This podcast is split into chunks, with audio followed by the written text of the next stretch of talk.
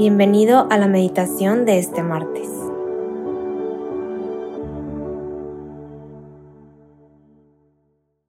En el nombre del Padre, del Hijo y del Espíritu Santo. Amén. El día de hoy te invito a que tomes un tiempo para ti, que dentro del ruido, de la gente y del trabajo, te puedas tomar solamente estos minutos para ti y que puedas hacer una oración, pero de esas que salen desde el corazón.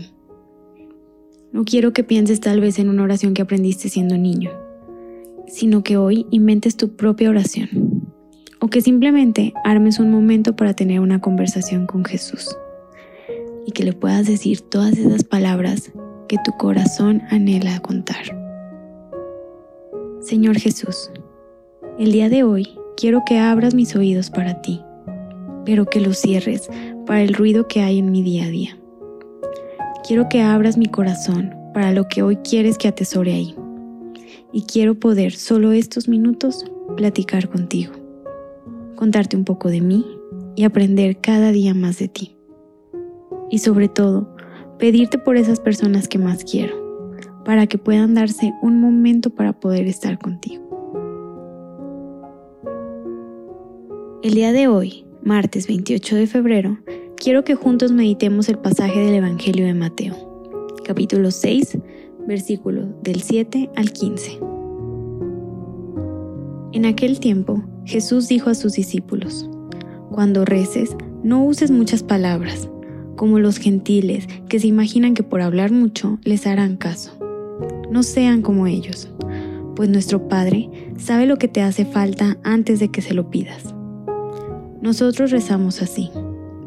Padre nuestro del cielo, santificado sea tu nombre. Venga a nosotros tu reino. Hágase tu voluntad en la tierra como en el cielo.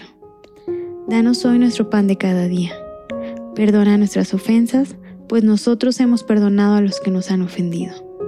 No nos dejes caer en la tentación y líbranos del mal porque si perdonas a los demás sus culpas, también nuestro Padre del Cielo nos perdonará.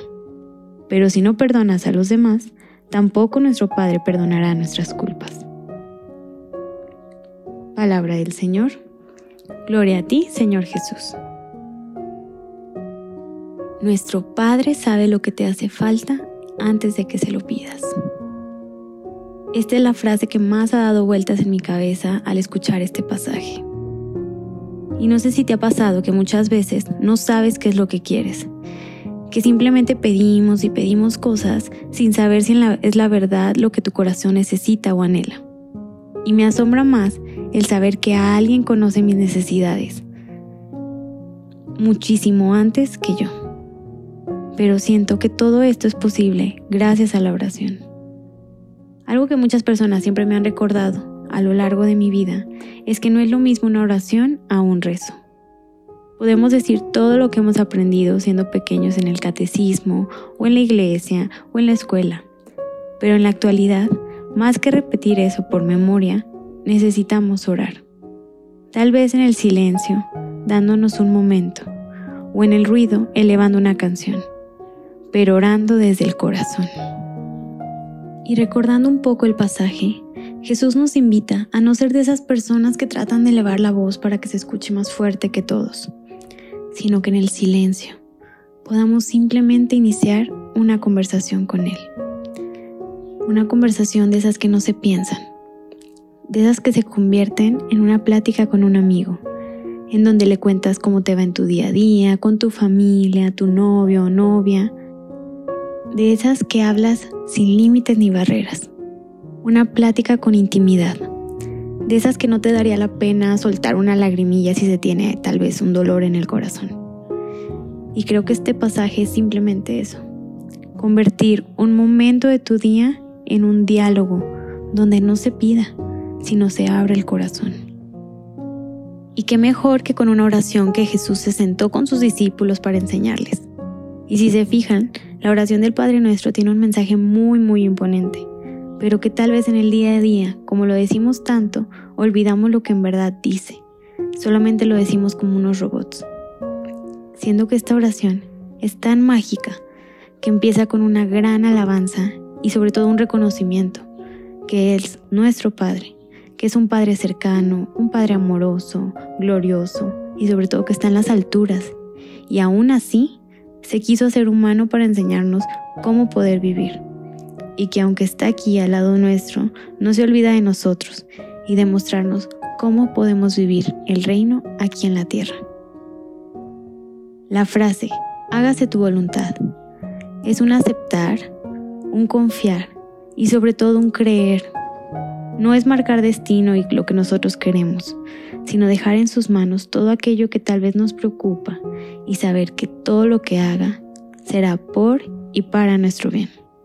Hace años pude entender más esta frase porque hubo una situación en la cual perdí un familiar y era un dolor tan insoportable que yo no entendía por qué. Pero mi hermana me dijo eso. Me dijo, todos los días rezamos que dejaremos que se haga su voluntad. Entonces no podemos pensar ni reprochar nada, solo es dejarnos confiar y querer que sea así, que se haga su voluntad. Después sigue una petición. Queremos que llegue a nuestra vida tal y cual, es cosechar lo que sembramos, nuestro pan de cada día. Esa parte que nosotros damos y que llega en multiplicadas bendiciones. Y al final cerramos con una súplica. Pedimos ayuda para que nos muestre el camino del bien y pueda perdonar nuestros pecados. Y si nos ponemos a ver paso por paso esta oración, contiene todo lo que necesitamos en nuestra vida.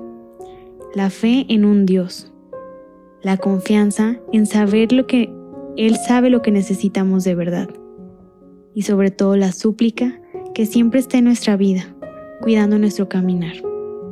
Y al final es eso, la oración más completa y llena de amor que Jesús, como nuestro amigo, nos brinda para cada día llenarnos y hacernos recordar. Y ahora solo te pido que en un momento de tu oración la reces, pero que sea de esas veces que pones atención a cada palabra que dices y sobre todo que pongas el corazón en tu mano y que se la ofrezcas al Señor en este día. Y quiero que en este momento puedas rezar esta oración conmigo. Padre nuestro que estás en el cielo, santificado sea tu nombre. Venga a nosotros tu reino. Hágase tu voluntad en la tierra como en el cielo. Danos hoy nuestro pan de cada día. Perdona nuestras ofensas como también nosotros perdonamos a los que nos ofenden no nos dejes caer en la tentación, y líbranos de todo mal. Amén.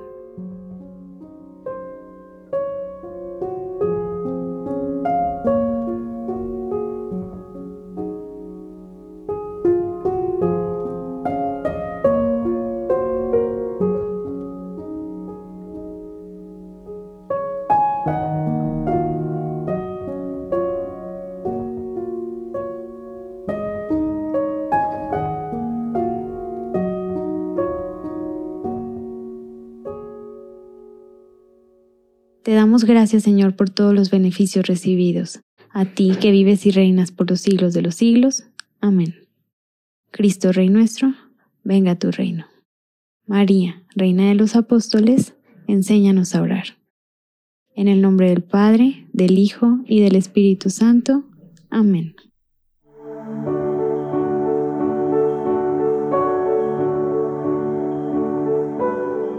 Te invitamos a quedarte dialogando con Dios y seguir en oración. Nos escuchamos mañana.